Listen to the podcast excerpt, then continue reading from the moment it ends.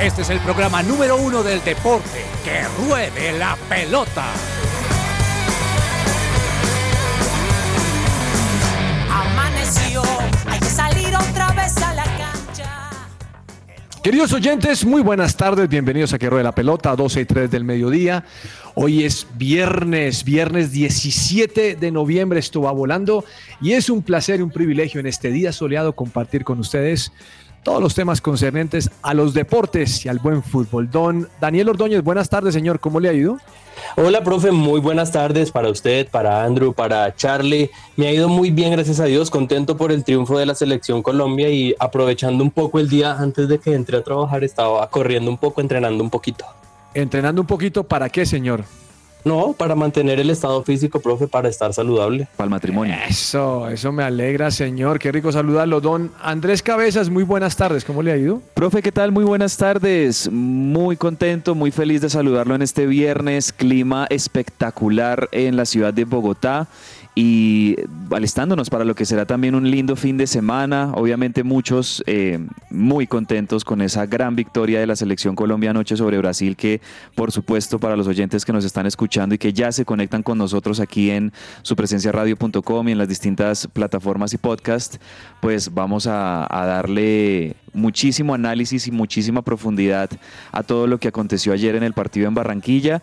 Y más allá de eso pues también viviendo esta jornada de eliminatorias no solo en Sudamérica, sino en distintas partes del mundo, porque también se juegan eh, eliminatorias en Europa, en otros países. Ya vamos de a pocos eh, viendo cuáles son esas selecciones que hoy por hoy se perfilan como las más poderosas en el mundo y, y bueno, qué, qué, qué bueno que en este momento podamos dar un buen parte de una muy buena posición de Colombia en, en la tabla en Sudamérica. Eso cuando uno gana de a tres, ¿eso rinde? Rinde ¿Queda un montón. ¿yo, señor? Claro que sí. El homónimo, el Charlie, el homónimo de Andrés Vargas, porque ya se confesó que se llama Carlos Andrés Vargas. Don Charlie, ¿cómo le va en el Control Master? Profe, eh, feliz, contento también. Creo que el sentimiento es nacional. Hoy es un día soleado, hoy es un día bonito para hablar de fútbol. Bueno, cuando uno gana es así. Señor, comenzamos así, que ruede la pelota.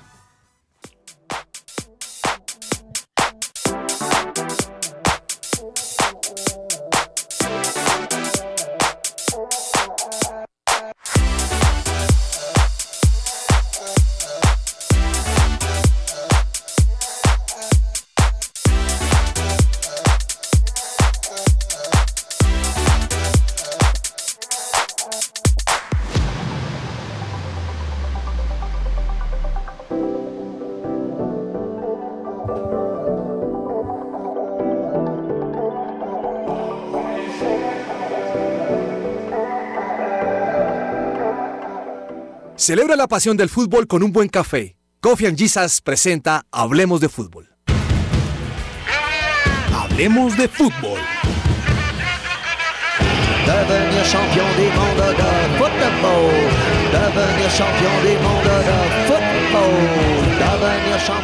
La psicóloga cristiana Diana Monsalve, especialista en salud mental, te ayuda en el tratamiento de depresión, ansiedad, trastornos de la alimentación, estrés, entre otros. Más información la puedes encontrar en la página web www.psicologadiana.com o al WhatsApp 315-754-8899. Bueno, Balón de primera otra vez Marco Vinicius. Atención con esta el remate. Gol.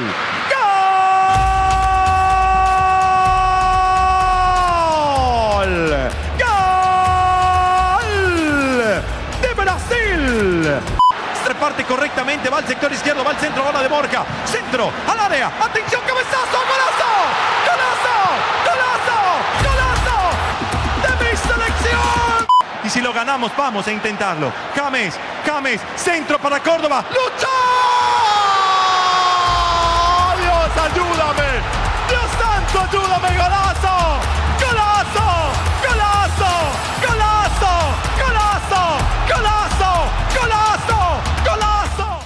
Veo al señor Cabezas emocionado por la narración de Eduardo Liz López en el canal RCN. Entre otras cosas, aquí lo entrevistamos alguna vez, ¿no? Sí, eso iba a mencionar, profe, que lo hemos tenido como invitado especial aquí en nuestro programa en que ruede la pelota al gran Eduardo Luis, que además es un tipazo, es un hombre muy querido, muy amable y, y que ayer por esas cosas que tiene la vida, profe, y el destino, pues le tocó narrar nada más y nada menos que un partido de Colombia-Brasil eh, con toda la importancia que tenía y con sobre todo ese resultado que termina tan emocionante siendo este partido ayer y de verdad que felicitaciones a Eduardo Luis que le tocó reemplazar a Javier Fernández, el cantante del gol que por tantos años ha narrado la selección Colombia en distintos canales. Y pues ayer en el, en el canal RCN le tocó a él el turno de asumir esa gran responsabilidad y de verdad que lo hizo de excelente manera. Y, y como lo pudimos escuchar en estos audios pues eh, es la emoción, la emoción de que nos generó esa gran victoria de la selección, esa, esa remontada y sobre todo esa actuación épica y estelar comandada por Luis Díaz, pero en definitiva de todos los jugadores de la selección que eh, le ganan por primera vez en la historia a Brasil por eliminatorias.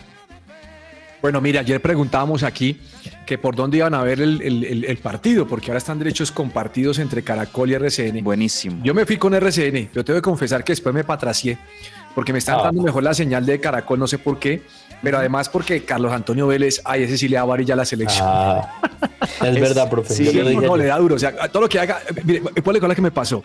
Eh, estoy escuchando a Carlos Antonio Vélez y dice: Y no ha entregado una bien. El 5, ¿cómo se llama el 5, Daniel? Kevin Castaño.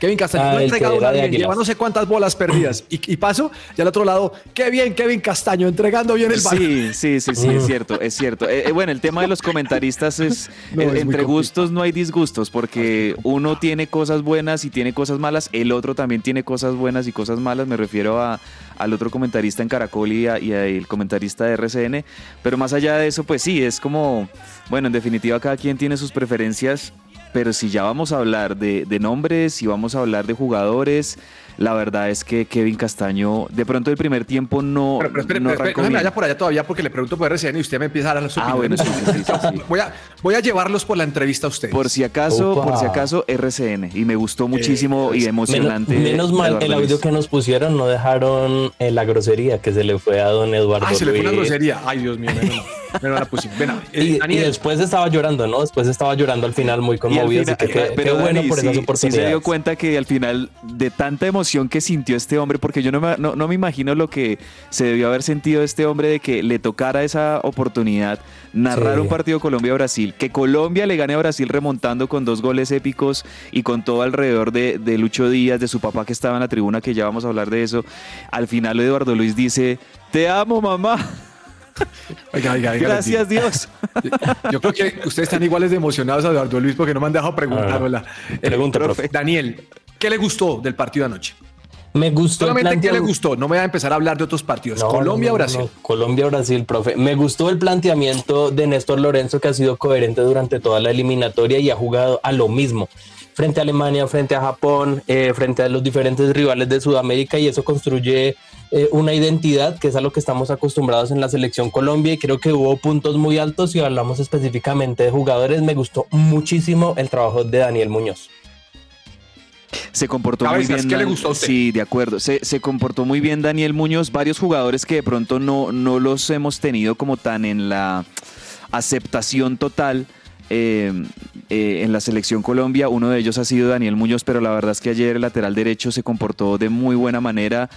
Eh, mucho oficio, muy concentrado a la hora de defender por la, por la banda derecha y, lo hizo muy bien. Me parece que lo de Kevin Castaño, ahora sí metiéndome con Kevin Castaño, me parece que es una bonita revelación y un buen descubrimiento que está teniendo últimamente la selección Colombia con Kevin Castaño porque no arrancó del todo bien, eh, estuvo errático en algunas jugadas, sobre todo en el primer tiempo comenzando, además porque también ese gol tempranero de Brasil creo que a todos nos pateó, nos, no- nos sorprendió, nos... eh, obviamente fue, fue preocupante ese, gol tempranero de Brasil, pero, pero conforme fue avanzando el, el- el partido, Kevin Castaño se comportó muy bien, luchando cada pelota en el medio campo, asociándose con Mateo Zuribe, con los de adelante. Eh, me parece que esa pareja, que no hemos visto mucho, esa pareja de Mateo Zuribe y Kevin Castaño, eh, funcionó bien en, en varios pasajes del partido, como en otros también nos pegaron sustos porque no retrocedían bien y, y- el equipo estaba muy abierto entre defensa y volantes y, Brasil tuvo varias llegadas también muy importantes al arco de Camilo Vargas. Yo la verdad no, no considero que el planteo de Néstor Lorenzo desde el arranque haya sido el mejor, porque... em, ¿Pero qué le gustó? No, pues profe, ¿qué me gustó? Me gustó, me gustó eh, que tenemos a uno de los mejores jugadores del mundo en nuestra selección. Que tenemos a un tipo que se echa el equipo al hombro, que se pega una cabalgada de 70 metros para conseguir un gol y no lo logra, pero aún así sigue, se levanta y sigue luchando. eh, es- es el más incisivo, es el más atrevido. Realmente tenemos en Luis Díaz a uno de los mejores jugadores del mundo y qué bueno que Luis Díaz es colombiano. Eso me gustó. Me gustó la capacidad de reacción también, no solo de los jugadores, sino del cuerpo técnico. Y aquí es donde yo iba con mi comentario, profe, porque eh, a mí el planteo y el, y el once titular no me gustó del todo, pero sí me gustó los cambios que hizo eh, y, y que entendiendo que se estaba perdiendo el partido contra, contra Brasil, bueno, entran jugadores eh, entran jugadores a, tratar de, cambiar la, la- dinámica, la historia y, los cambios pues terminaron funcionando. De hecho, de, una pelota que pelea Richard Ríos es que nace el segundo gol de Colombia, por ejemplo, con el centro de James y el cabezazo de Lucho Díaz. Eh, entonces, y también los, los delanteros y los mediapuntas que entran también hacen muy bien su trabajo. Entonces, eso me gustó, los cambios y la capacidad de reacción que tuvo Colombia ante una selección de Brasil que sabía que no era la selección de Brasil más titular de la vida ni más poderosa del mundo y que había que empatarle y voltearle el partido. Y sobre todo que cuando Lucho hace el primer gol, el, el gol del empate, me gusta que, que Colombia no se mete atrás, profe, no se cierra y no, y no se conforma con el empate, sino que en ese momento uno puede ver a los jugadores que están realmente queriendo, vamos por más y lo podemos ganar. Eso me gustó muchísimo. ¿Qué no le gustó, Daniel? Eh, que no me gustó, profe. Uy, yo creo que, eh, que entraran tan desconcentrados en el medio de la transmisión. em, preguntaban, bueno, pero ¿por qué siempre tiene que ocurrir esto con los dos rivales más grandes del continente, que son Argentina y Brasil? Siempre entran como, uy, qué miedo, no, son los más eh, fuertes. Y esas desconcentraciones al inicio justamente eh, fueron lo que ocasionó el primer gol de Brasil, ¿no? Muy rápido, a los tres minutos. Entonces, eso no me gustó, que hay que entrar a los partidos muchísimo más concentrado, independientemente del rival. Cabezas, ¿qué no le gustó? No me gustó el- los primeros 20 minutos de, de Colombia, no me gustaron. Entraron creo que ansiosos, nerviosos, em, se dejaron atacar fácilmente por Brasil. Creo que Brasil también como parte de estrategia de juego tenía el vamos a atacar desde temprano a Colombia y creo que no entraron concentrados. mm, mucha desatención en la línea de, volantes internos y, de defensas y- y no me sigue gustando el retroceso de Colombia. O sea, siento que Colombia ataca muy bien y, tiene buenas maneras, sobre todo con Lucho Díaz, que el, la sola presencia de Lucho Díaz mete peligro a cualquier rival. Pero en muchas ocasiones el retroceso de Colombia eh, es muy deficiente y, muchas veces la selección queda mal parados. Un pelotazo, un- una pelota al vacío y perfectamente el equipo rival está llegando ya al arco de Colombia. Eso es lo que me parece que todavía debe corregir muchísimo, sobre todo el retroceso en defensa. Charlie, ¿alguna apreciación de lo que le gustó y no le gustó? Eh, profe, rápidamente, uy, es que Andresito se fue con todos los apuntes, pero la actitud de Colombia, a pesar de ir perdiendo, eh, de rescatar muchísimo la actitud con la cual el equipo se levanta, continúa y sigue batallando. Que no me gusta, estoy de acuerdo con Andrés en la parte que en la defensa Colombia sigue mostrando muchas falencias, mostrando dudas y son temas que el profe Lorenzo ya tiene que empezar a fortalecer y a trabajar para el próximo partido. Bien, pues es emocionante eh, abrir el tema de la, de la tabla de posiciones y ver que Colombia está en tercera posición, ¿no? Por delante Y incluso de Brasil. Claro, por delante de Brasil. Lo. La única invicta.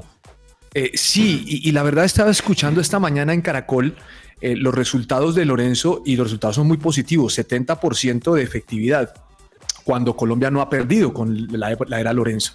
Y eso es bueno. Ahora, mm, el resultado es, eh, creo que todos no hubiéramos aceptado como perder frente a Brasil y, tres puntos lo deja bien acomodado, pero Colombia tiene que corregir muchas cosas, me parece. Por eso les pregunté si qué le había gustado, qué no le había gustado. Eh, cabezas, eh, No me gusta Santos Borré. Me parece que no está en su momento. Eh, valoré más lo de John Córdoba en los pocos minutos que hizo, porque mete, porque tal, eh, porque presiona, porque intentó rematar, porque se movió. Pero a Santos Borré, no sé si usted lo conoce mejor que yo por lo que lo siguió en River, pero no sé si está en la posición que no es o está pasando un bache, pero no lo vi metido a Santos Borré y no es la primera vez que sucede esto. Profe, lo hemos dicho varias veces, es que Santos Borré, él necesita tener un 9 de área que lo acompañe y Santos Borré ser el, socio, el, el socio de todo. Eh, él, él es muy bueno en ese oficio y asimismo también él incluso puede encontrar goles. Por eso yo decía que no me gustó el planteo con el 11 titular, con algunos nombres, porque por ejemplo Santos Borré eh, obviamente viene siendo el, el 9 titular en, en los últimos partidos para la selección, pero me parece que él necesita compañía, más compañía en el frente de ataque. Y también, por ejemplo, un hombre como, como Jorge Carrascal, que es un calidoso, que juega muy bien Carrasca, eh, yo pienso que él él es un jugador que funciona mucho mejor entrando como sustituto y, no y no desde el arranque, no desde titular. Y, no, y, no, y no funciona tampoco jugando de, volante de marca. Él, no es volante de marca, él es volante mixto o creativo. Mire, mm, me gustó, estoy de acuerdo con ustedes, Daniel Muñoz me pareció que lo hizo bien, Camilo Vargas pues cuando fue demandado eh, sirvió. Mm, me parece que el partido de Davinson, algunos decían que fue bueno, no sé. Eh, en algún momento estamos regalados en defensa y, Brasil se las comió. Hay un balonazo por ahí de Rodrigo que eso era gol y no entró gracias al señor porque lo desviaron. Palos también tuvieron. Eh, palos, palos, pero también David Machado lo vi, lo vi quedado. Tanto que hubo el cambio en el segundo tiempo para Borja, que me parece que lo hizo bien. Kevin Castaño se comió la cancha. Oiga, Mateus sigue sin llenarme. No, no, no sé. No, no, está en el mejor nivel Mateus Uribe claramente y esto lo está supliendo los otros jugadores que están en esa posición. Claro, y me gustó James, James en la suya, tratando de guerrear, de poner orden. Por ahí como que se vio más que está utilizando la derecha que la izquierda. Cierto, ¿no? O sea, y como que intencionalmente James eh, ubicando el cuerpo, el cuerpo como para pegarle con, la, con la derecha también, muchas veces. Sí, sí, sí, como cometió con el tema. Mm, me pareció que después a Torre, ya le dije que, es un poquito difícil, se sintió, la, se sintió el tema de, de John Arias, ¿no? Nos hizo falta John Arias. Mucho. La, ausencia de John Arias muchísimo. Qué bueno que John Arias va regresar contra Paraguay, ¿no? Uh, aleluya. Y, Luis Díaz, yo creo que es jugador más representativo, obviamente corre ah. mucho. A veces puede lucir un poco atacado cabezas porque quiere solucionar todo solo, mm. pero esa cabalgata fue formidable Y, trató de hacer lo mejor posible. Daniel, ¿va a decir algo? Sí, profe, yo creo que eh, es uno de esos momentos en que uno dice el fútbol eh, muchas veces es injusto, pero también eh, también tiene sus momentos de justicia y es algo que venía buscando Luis Díaz desde el inicio de las eliminatorias. Es que decían que no jugaba bien con la selección, que no se le daba, pues acá está, acá está el resultado, doblete y durante todo el partido tuvo un muy buen desempeño, gambeteando lo que ustedes hablan de ese pique eh, desde el área contraria. Me parece que jugó un partido muy bueno donde generó muchas opciones, así que yo creo que es cuestión de paciencia de tener esos jugadores de referentes ahí y que se acomoden. Oiga, eh, la segunda jugada de gol nace de los pies de Richard Ríos. Sí, una jugada acaba de entrar. acaba de entrar, pero no, usted, usted ve la técnica con que se saca. Pura técnica micrero. Mm, Esa técnica le amaga, el dorso sigue derecho, tal, tome James, meta el centro y gol. Eh, Lucho Díaz atento, me pareció bien. Me encantó la gente apoyando la selección. Escuchaba los cánticos, el coro de, apoyando a la selección Colombia. Eh, creo que Colombia fue justo ganador. Brasil empezó muy bien los primeros 20 minutos. Yo dije, este Brasil no va, va, a ser una planadora. Y hubo momentos de chispazos, ¿no? De chispazos donde uno dice, nos puede meter el gol cuando Daniel menciona el palo. Pero este Brasil le falta mucho. Y temo por Brasil el próximo martes, señor Cabezas. Porque además llega Argentina eh, muy molesta por su pérdida contra Uruguay. Temo que no haga un buen partido y que el técnico encargado, pues hombre, empató con Venezuela, perdió con Colombia. ¿Cuál fue el resultado anterior? Voy a buscarlo aquí. Eh, porque no le ha ido para nada bien al hombre. Yo creo, yo creo que esa no, situación, y perdió, con Uruguay, profe. O sea, es que Brasil viene. Él perdió contra Uruguay, sí, señor. Brasil, viene de, em, de, empatar con Venezuela en Brasil, de perder con Uruguay. Y perder con Colombia. Y ahora perder con Colombia y ahora le toca enfrentarse a Argentina. Muy, muy complicado. Yo creo que de pronto, si hay un mal partido peor, o sea, una, una derrota frente a Argentina, eso haría que la Confederación Brasileña de Fútbol acelerara mucho la búsqueda de un técnico en propiedad. No, pero es que están diciendo que es Ancelotti, que está confirmado. Sí, profe, pero tienen que hacer algo porque si no siguen perdiendo puntos y, no siguen en el trabajo que, se conocen y ellos no se pueden arriesgar a faltar a una Copa del Mundo o estar en un repechaje. No, no, no, no, Pero este Brasil, no sé si ustedes están de acuerdo conmigo, pero este Brasil empezó arrollador, pero se cansó. Eh, se cansó, no sé, por la humedad, si Colombia lo hizo ver así, pero Brasil fue perdiendo fuerza. Y fue perdiendo fichas claves también. O sea, la salida de Vinicius en el primer Uh. tiempo, la lesión de, de Vinicius, creo que eso perjudicó muchísimo a Brasil. Ya con las, con las ausencias con las que ya habían entrado eh, a, a jugar, más encima se le sumó el, el malestar de, de- Vinicius, el, que lo hayan tenido que sustituir en el primer tiempo. Me parece que Brasil también pues, ha, tenido mucha mala suerte últimamente con, con las lesiones, con, con las ausencias y pues también eso se, obviamente se ve en detrimento de, de- su fútbol, de su juego y de los resultados que está teniendo. Entonces, Charlie iba a decir algo. Eh, no, profe, iba a, ser, iba a ser la pregunta y es, eh, ¿qué hubiera pasado con el partido si Vinicius no se lesionaba? Porque Vinicius es un jugador muy importante para Brasil que constantemente ejerce presión sobre la defensa contraria. Mucho, pero claro, metieron a ese 9, metieron a ese 9 y ese 9 que no lo conocía, el del Brighton. Oiga, qué jugador para presionar, ¿no? Eso corre al lado, corre al lado. Eh, no sé, no sé. Lo cierto es que hoy nos levantamos con, con tres puntos adicionales, que es una bendición de parte de Dios, felices. Y sería muy bueno, escucha esto, cabezas. Usted que le gusta que yo haga mis vaticinios. sí, profe. De hecho, le quiero decir, cabezas, que ayer en esta mesa yo dije que ganaba Colombia. No por si 2-0, acaso quiere pero escuchar. pues- Dije 2-0, pero bueno, ga- ganó. Eh, dije que, que- que Bolivia ganaba, todos iban por Perú y ganó Bolivia, cabecitas, para que usted sepa. Vea. Creo que también dije que Venezuela empataba y mire que empató. Solo no le pegué al de Argentina, pero bueno. Eh, cabezas, si le ganamos a Paraguay, sería la locura. Y hay que ganarle a Paraguay y se le puede Sí. ganar a la, a la selección de Paraguay, más ¿Cómo allá de que el se partido sea en ganar? Asunción, porque eh, nombre por nombre, yo también lo he dicho en el programa, profe, Colombia es una nómina eh, superior a la, a la de Paraguay. Paraguay, de hecho, sufrió la expulsión de uno de sus defensores, el ex River, Robert Rojas, Es- en el eso le iba a decir, ese, ese es el famoso sicario, ¿no? El que le decían el sicario, pero ese hombre de sicario no tiene nada, él es muy tierno. Pero. pero, pero sí, Es a- como a- Lionel. eh, como un Lionel Álvarez, eh, sí, eh, Tierno, pero no, eh, este Ah, Robert bueno. Rojitas lo, lo expulsaron en Paraguay, la verdad no tuvo una buena noche y, y- y esta Paraguay, insisto, es, un- es una selección que no, no, no se hace tampoco tan fuerte de local, usted sabe que esto es fútbol, cabezas, pero donde ganemos. pero Colombia tiene No, que ir yo a veo muy bien a, la selección Colombia. Muy, muy, bien, no. La veo bien, muy bien, no. Muy Este- bien, este- sí. Esta victoria ayuda mucho, profe, al estado De anímico. acuerdo con usted, pero verla muy Entonces bien, llega- no tengo que decirle que no. Profe, y ya para ir cerrando también nuestro tema de Colombia, no quiero dejar de decir esto. Usted nos preguntaba qué no le gustó. Bueno, ahí dijimos las cosas que no nos gustaron, pero sabe también qué no me gustó.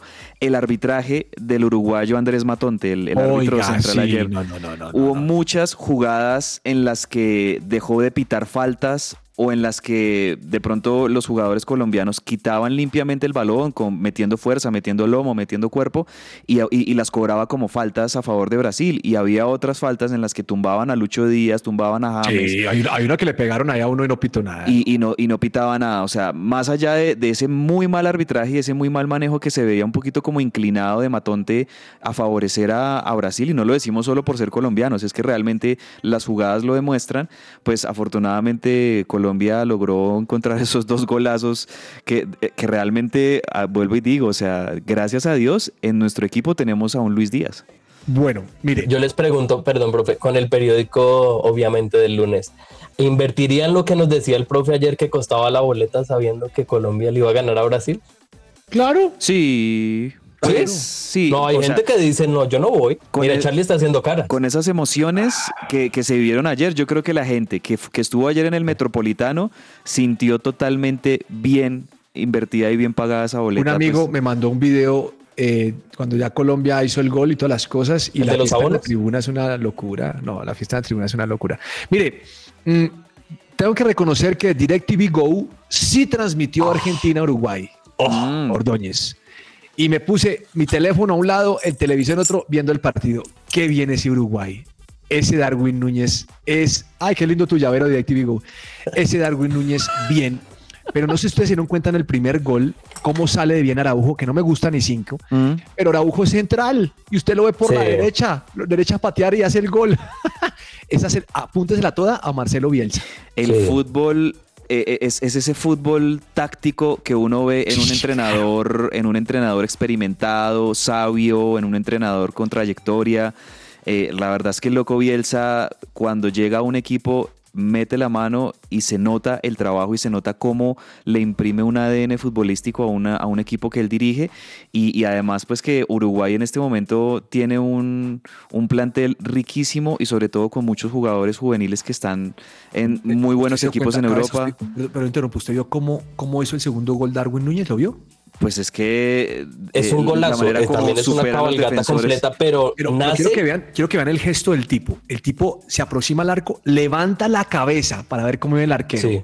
Le amaga y le saca y le pega rasante. O sea, eso, cabezas, eso, es una, eso es una definición. Tiene técnica el tipo para poder definir. Es, Muy ese bien. remate cruzado de Darwin Núñez. No, es que, profe, nació- Uruguay tiene jugadores de primerísimo nivel mundial Sí. en su plantel en este momento.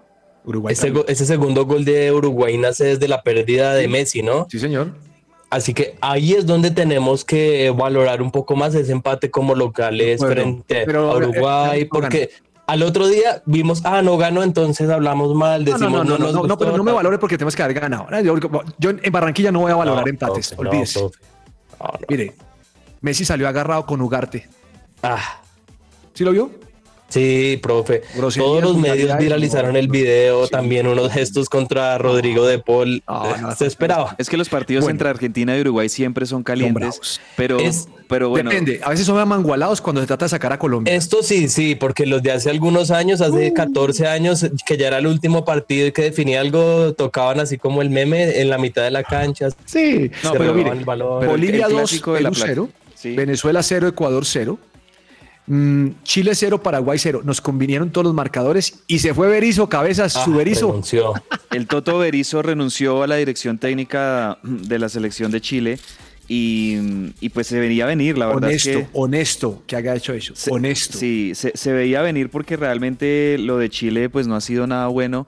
Eh, es, es increíble lo de Chile y lo de Perú en esta eliminatoria. No están en nada. que O sea, Perú, que está Perú, por debajo de Bolivia, Perú, cabezas. Perú es la selección colera de las eliminatorias en este momento. Horrible, horrible. Estaba leyendo, estaba leyendo un dato de Mr. Chip y completaba casi 600 minutos sin rematar a puerta. O sea, ni siquiera gol, sino sin rematar a puerta. Yo creo que están en una crisis en ese momento muy, muy, muy grave. Y, y tienen jugadores, tienen jugadores buenos. Yo no- yo ¿Le no parece? qué pasa ahí. Eh, Perú sí tiene, Perú tiene buenos jugadores. Mm, ¿No le parece? Pues quizás, Perú, Pero no tiene como en nómina. otras épocas. quizás profe. antes Deca tenía más nómina. Sí, en otra época. Pero es un equipo que pide recambio ya. Sí, eh, ahí tiene un joven. Oiga, póngale cuidado. Les voy a contar un datico que seguramente ustedes ya lo han analizado, porque Cabezas decía al inicio que están también en eliminatorias de Eurocopa en, en Europa. Hombre, Sí. va, a haber una, va a haber una sorpresita. En el grupo E, ¿sabe quién está clasificando para la Eurocopa? Albania. Albania. Albania, ¿cómo le parece? Uh. Líder del grupo, en este momento está ganando 1-0, líder del grupo con 16 puntos y lo sigue República Checa con 11. ¿Cómo le parece?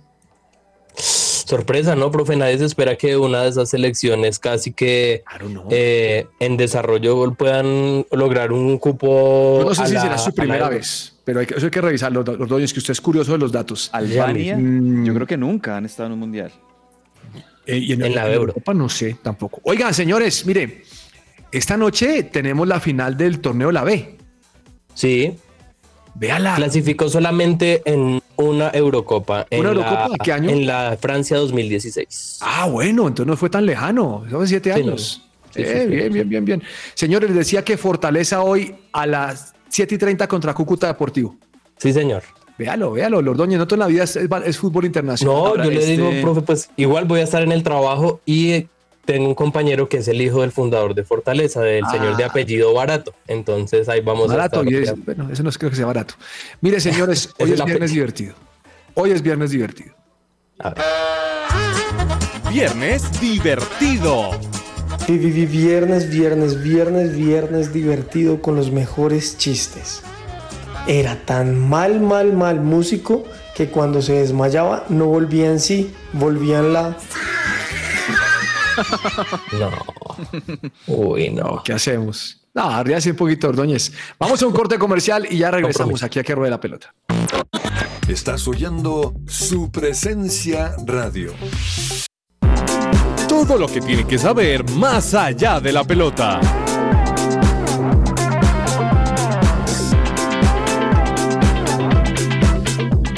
Estamos al aire en que ruede la pelota y a esta hora un mensaje muy importante para todas aquellas personas que quieran invertir en los Estados Unidos, pues pueden recibir una asesoría personalizada para encontrar la inversión perfecta en la Florida, en el territorio, en el estado de la Florida. Visiten la página web miamiprg.com, la voy a repetir, miamiprg.com o también pueden escribir a este número de WhatsApp de Estados Unidos, más 1 954 670 73. Muy bien, don Daniel, Juegos Deportivos Nacionales, Valle sigue liderando con 123 medallas en total, de las cuales 57 en oro, de Sí. oro, y segundo Antioquia con 122, es decir, a una medalla, la diferencia es que tiene 39 de oro versus 57 del Valle. Y Bogotá sigue Y- tercero. ¿Era de esperarse o no? Sí, profe, yo creo que pues nuestra ciudad no es que sea potencia principal en, el, en, en nuestro país de ciertos deportes, así que yo creo que ese tercer lugar es bueno. Hoy hay, hay competencias bastante interesantes. En este momento está finalizando o ya se disputó triatlón, tenemos golf, tenemos eh, bolos, tenemos skateboarding, béisbol, taekwondo. Mejor dicho, hay, hay muchas, muchas competencias. Bueno, señor Cabezas, me imagino que usted anoche no tuvo tiempo de ver baloncesto porque estaba viendo fútbol. Em, sí, profe, y además tenía un partidazo también de la NFL de, de fútbol americano que también tenía que seguirle la pista. Pero igual revisemos qué resultados hubo anoche en la NBA que sigue. Mire, solamente hubo dos partidos, cabecitas. Mm, el Miami, Miami, Heat. Heat. contra Brooklyn Nets y ganó Miami Heat 122-115. Ujú. Y los Golden State siguen de cabeza abajo. De Perdieron caída. contra Oklahoma 109-128. Es que en el Oklahoma Thunder, profe, hay un muy buen jugador que es el eh, Shai Gilgeous Alexander, que es un muy buen jugador que tiene Oklahoma City Thunder. Es, el- es un muy, muy habilidoso. 24 puntos les anotó ayer. Y la verdad no fue factor ayer en los Warriors. De hecho, estoy viendo que no jugó Steph Curry, profe. Entonces, claro, no jugó Steph Curry ayer con, con los Warriors. Eh, la ofensiva la, la comandó eh, Andrew Wiggins, la comandó Kuminga, Chris Paul aportando como siempre de a, de a 13, 15 punticos. Clay Thompson estuvo desaparecido anoche. Entonces, cuando en Golden State Warriors no, no figuran ni Steph Curry, porque no jugó, ni Clay Thompson, tienen demasiados problemas y lo decía también, los, los Warriors es un equipo que no arranca bien la temporada regular, conforme va pasando el tiempo, ahí ya se van acomodando y se van metiendo, pero por ahora pues siguen perdiendo partidos. Bueno, y usted mencionó el fútbol americano. El Baltimore le ganó a Cincinnati. Sí, profe, anoche se jugaba eh, otro partido de esos de Prime Video, de Amazon Prime Video los jueves por la noche y mm, Ravens de Baltimore, que es uno de los mejores equipos es prácticamente después de los Kansas City Chiefs, que son los campeones recientes en la NFL, pues los Baltimore Ravens son el mejor equipo hoy por hoy en la conferencia americana. Ayer le ganaron 34 a 20 a los Cincinnati Bengals, que los Bengals también es un equipo que logró llegar al Super Bowl hace un par de temporadas, es uno de esos equipos contendores en la conferencia americana y los Ravens realmente están muy fuertes, aunque ayer perdieron a un jugador supremamente importante en su línea ofensiva, el... El ala cerrada Mark Andrews se perdió por lesión el resto de la temporada. Eh, pero en definitiva una muy buena victoria de los Ravens que están ahí sembrados en el número 2 de la conferencia americana detrás de los Chiefs que desde ya me anticipo profe el lunes el lunes lo vamos a decir en el programa el lunes se nos viene un Monday Night imperdible va a ser la revancha del último Super Bowl los Kansas City Chiefs contra las Águilas de Filadelfia el lunes por la noche Muy bien. Don Daniel, ciclismo, ¿qué tenemos? Profe, hay noticias de los movimientos de las diferentes personalidades del ciclismo, no solamente eh, corredores, sino también los diferentes directores de los equipos y es justamente lo que está ocurriendo con Ineos en este momento, que sufrió otra baja, pero no hablamos de ciclistas, sino del director deportivo. Se llama Rod Ellingord, quien había estado en el equipo desde el 2009, cuando todavía se conocía como Sky, como el Team Sky. Eh, desafortunadamente, este, este director deportivo presentó su renuncia y esa salida obedecería a unas tensiones que hubo en realidad con los fichajes y también con la estrategia de competencia. Si usted se fija, profe, en las carreras que uno ve de Lineo, siempre ellos quieren querer comandar, eh, comandar todo el pelotón, estar adelante, no dejar fugas. Entonces, yo creo que eh, una de las salidas de Dave es más que todo por esa, esa fallida estrategia que ocurrió y seguramente eh, buscará un nuevo equipo, profe. Y la otra noticia es que Nairo Quintana estaría corriendo el Giro de Italia 2024 y uno de sus grandes rivales sería Wood Van Aert, que justamente estuvo en nuestro país hace un par de días. Así que qué bueno por Nairo que lo veremos una vez más eh, en la bota itálica compartiendo con estos grandes corredores. No sé si dieron cuenta, pero en la Fórmula 1 accidente con una alcantarilla, ¿lo vieron? Sí, profe. Sí, eh, se habló mucho anoche de, de, eso, de hecho retrasó varias horas porque una alcantarilla justamente ocasionó un percance y como dijeron, ah, ya nos ocurrió con esta pequeña alcantarilla, ahora tenemos que mirar todo el circuito y todas las alcantarillas que hay acá y es algo que ya había ocurrido en otro circuito, de hecho creo que en Mónaco ya había sí, pasado una situación Pero similar. leí que Alonso se salvó que le cayera encima. Sí, profe. Sí. Qué peligro. Imagínense esos, esos problemas que nosotros tenemos con cabezas, ¿qué tal esa cosa? Fuerte, fuerte, profe, sí. Mm. No, qué barbaridad. Bien, eh, MotoGP también este fin de semana, ¿no? Sí, señor, este fin de semana eh, se corre el MotoGP, el Gran Premio de Qatar. También, por supuesto, vamos a tener MotoGP 2, Moto 2 y Moto 3. Ojalá David Alonso, el colombiano, eh, de padres, de padres colombianos nacido en España pueda tener una buena eh, representación. Segundo tiempo, señores. Viernes divertido. Viernes divertido. Segundo tiempo y les tengo. El día que me quiten los brackets, cuídense. ¿Y por qué? Porque voy a andar sin frenos. Eso estuvo, estuvo mejor. Sí. Ah, estuvo bueno. ¿Qué es la vida de? Seguimos en nuestra sección ¿Qué es de la vida de? El personaje de hoy me lo recomendó mi esposo. Me dio el nombre, pero no lo reconocí hasta que me dijo que era el bajito alemán. Y es que comparado con todos los alemanes del equipo, sí era el más bajito, aunque mide 1,70. Philip Lahm. Un defensa que en 517 partidos solo le sacaron 27 tarjetas amarillas y nunca fue expulsado. Y en la era Guardiola alcanzó hasta 24 partidos sin hacer una sola falta. Guardiola dice que ha sido el jugador más listo que ha entrenado por sus inteligentes entradas y su posicionamiento casi perfecto, limpio y proactivo. En la actualidad, Lam es el director del torneo de la próxima Eurocopa de Alemania. Está casado con Claudia, con quien tiene un hijito llamado Julián. A Lam le deseamos todo lo mejor para el futuro. Yo soy Viviana Roa y esto es Para que ruede la pelota.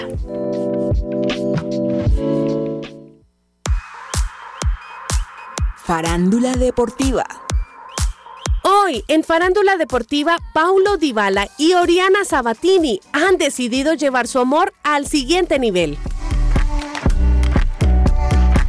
Paulo Dybala, el destacado futbolista argentino, y la talentosa cantante y modelo Oriana Sabatini han anunciado oficialmente su compromiso inundando las redes sociales y los corazones de sus seguidores. Esta pareja que ha cautivado al público con su sólida relación ha decidido dar el gran paso hacia el matrimonio, después de cinco años desde que inició su historia de amor. Por medio de las historias de Instagram del futbolista, vemos que fueron sus compañeros quienes le ayudaron a planear esta sorpresa a la modelo, quien se mostró feliz de ver arrodillado a su novio en la Fontana di Trevi, una de las mayores fuentes monumentales del barroco en Italia. Después de ello, Oriana Sabatini compartió la foto de su anillo de compromiso y escribió para siempre amigos de Paulo Dybala, como Ángel Di María, Nicolás Tagliafico, Joaquín Correa, Antonella Rocuso, Matías Solé, Rodrigo de Paul,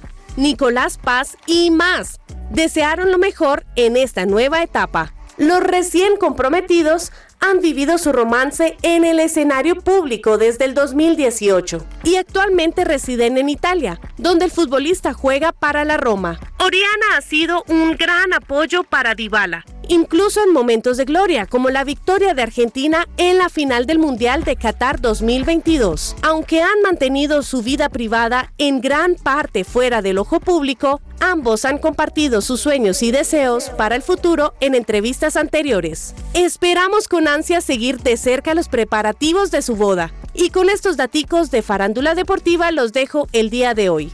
Mi nombre es Ani Sánchez y esto es Que Ruede la Pelota.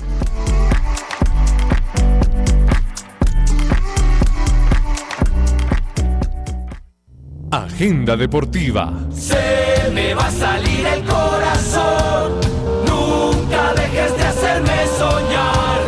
Y la vida no me va a alcanzar para quererte Colombia. Seguimos en que ruede la pelota y un mensaje a esta hora para todos nuestros oyentes. ¿No tienen ganas de viajar sin ganar, sin gastar una fortuna? Pues les cuento que Viajemos Travel tiene la mejor página de reservas online con los mejores precios y hasta te devuelven la diferencia si encuentras un precio más bajo. Corran a comprar su viaje en viajemostravel.com. Eh, Viajemos Travel, amamos viajar. Oiga, estoy aquí mirando el tema de la eliminatoria porque estamos en agenda. El próximo martes continúa la, la fecha eliminatoria con partidos que los cuales vamos a volver con eliminatoria hasta noviembre del próximo año, hasta septiembre del próximo año, perdón. ¿Por qué? O sea, mucho tiempo, ¿sí o no les parece eso? Demasiado. Muchísimo. O sea, imagínense uno deja jugar ca- casi eh, 10 meses sin jugar Por la Copa América, profe. la Copa América. Ah, Mire, Paraguay, Colombia a las 6 de la tarde. Sí. Ecuador, Chile. Ah, llega Chile maltrecho. Recordemos que Ecuador tiene menos tres punticos y ahí va. Ecuador gana ahí. sí. Ecuador le va a ganar seguramente. Mm. Uruguay, Bolivia. Ah, No, Uruguay. Facilito Uruguay. Y, y- y Uruguay con esa victoria. Y, y si Brasil y Argentina eh, se, sacan puntos, se sacan puntos entre ellos, que podría ser un empate. ¿Podría ser líder? eh, Uruguay se podría perfectamente perfilar como el líder de las eliminatorias. Qué buen equipo ese uruguayo. Brasil, Argentina a las 7 y 30. Me lo pierdo. ¿Se lo va a perder? Sí, porque tengo acción de gracias en el grupo de conexión. Oiga. Y a las 9 de la noche, Perú, Venezuela. Perú también llega grave. Pero Dani, ese Brasil-Argentina no va a ser ese no va a ser un Brasil-Argentina de otras épocas. Yo pienso que este Brasil-Argentina va a ser más bien Sí. un, un- un Brasil-Argentina pálido, flojongo. No, no, lo, no lo veo como, como un gran Brasil-Argentina, la verdad. Creo que Argentina Claro. está muy tranquilo. Argentina ahorita, en definitiva, sigue siendo líder de la eliminatoria. Eh, Brasil no tiene a varias de sus figuras. Eh, no, no creo que vaya a ser un partido bonito este de Brasil-Argentina, la verdad. Sí, qué tampoco buena es que entren en su top. Bueno, mire, recomendados de este fin de semana. A ver. Mañana hay un partido que me llama la atención, que es. Países Bajos contra Irlanda, a las 2 y 45. ¿Por qué lo recomiendo? Porque en este momento Países Bajos es segundo, empatado con Grecia, solo que tiene un partido menos en la Sí. Eurocopa. Entonces, si gana, queda bien rankeado, ya esperando el último partido que viene. Entonces, por eso se lo recomiendo. Eh, ¿Usted qué va a recomendar, señor Cabezas? Profe, eh, no, pues yo creo que vamos a, vamos a tener fútbol colombiano, ¿cierto? Sí, sí, Claro. señor. Vea el partido que viene el domingo. Entonces, Usted que le mire, gusta a las 4 de la tarde. miremos. El domingo es una fecha divina.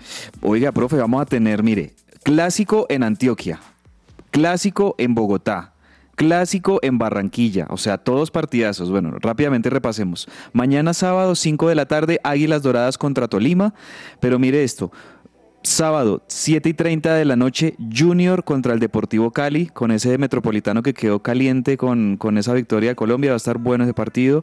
Domingo a las 4 de la tarde, buen clima de fútbol aquí a las 4 de la tarde para uno de los clásicos más clásicos del fútbol colombiano, Millonarios América, este domingo en el Campín a las 4 de la tarde.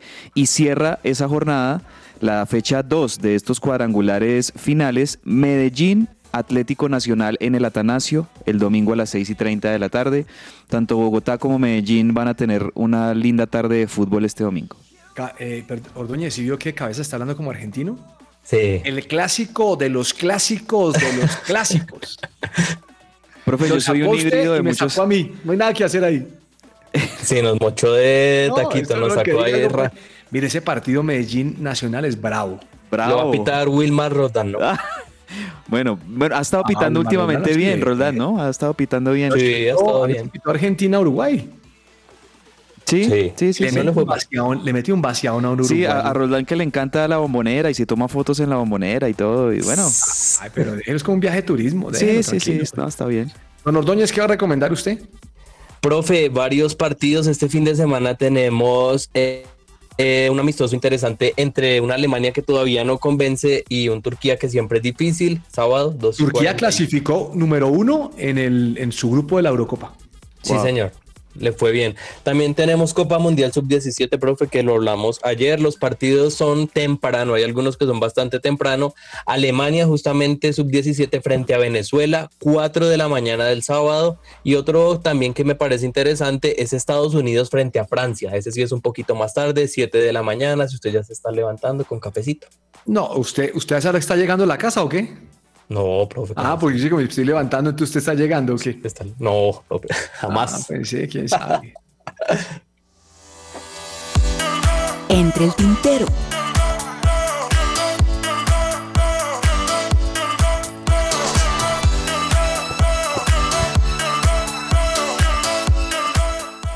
Y a esta hora un mensaje para los empresarios. ¿No están cansados de correr?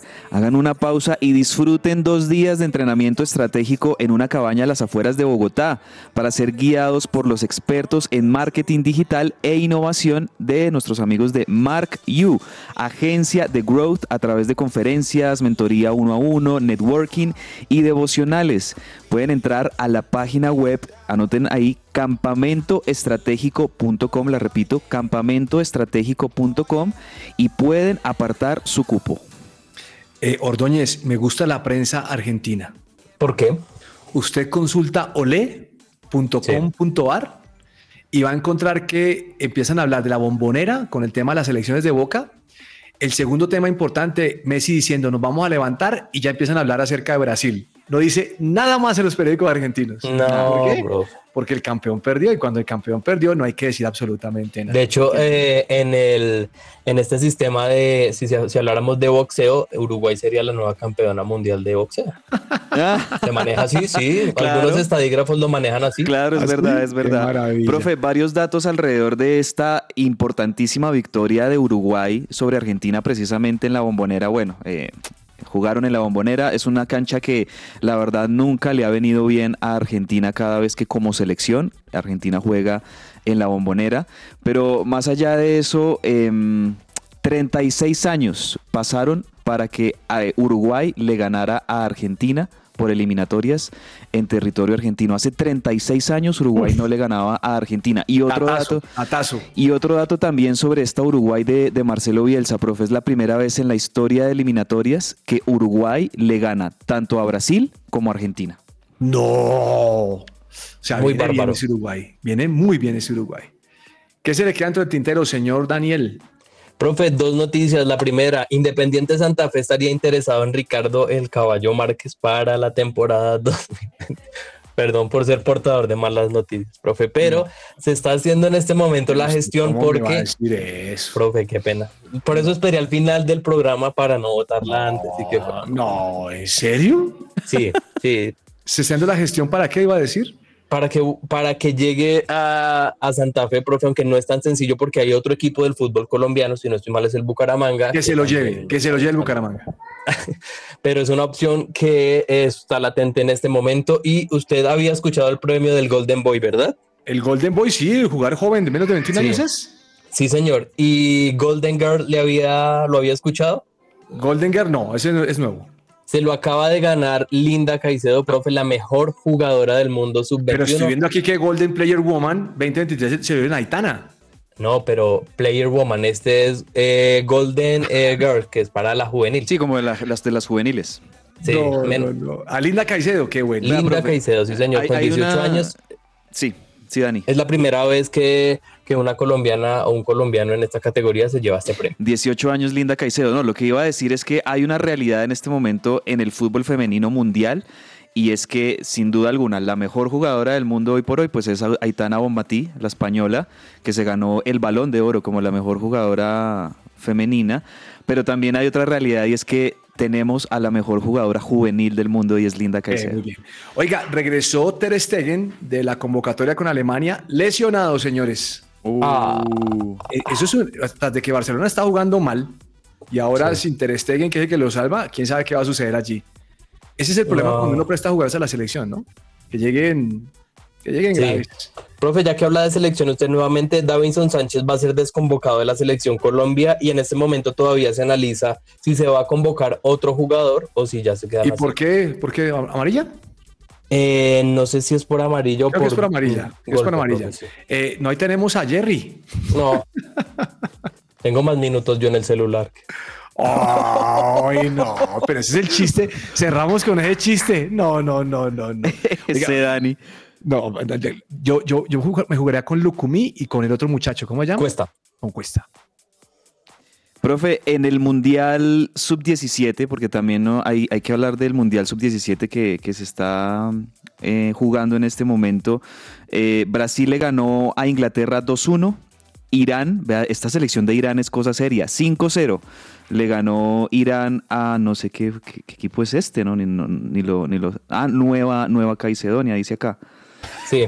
¿Cierto? El, el que Brasil le metió nueve. El que Brasil. Partidazo. Eso fue un partidazo cabezas. Pero entonces, contra vea. Irán no, no, eso es un Pero, partidazo. pero o sea, esta fue la Irán que le ganó a Brasil, ¿no? ¿Le ganó a Brasil? No, no sé. Nue- es Nueva Caledonia, dice. Nueva Caledonia. Caledonia, sí, señor. Calidoso. Señores, se nos acabó el tiempo, así que les agradecemos muchísimo su compañía. Próximo lunes aquí, más noticias deportivas en Que Rueda la Pelota. Un abrazo para todos. Chao, chao. Chao. Abrazo.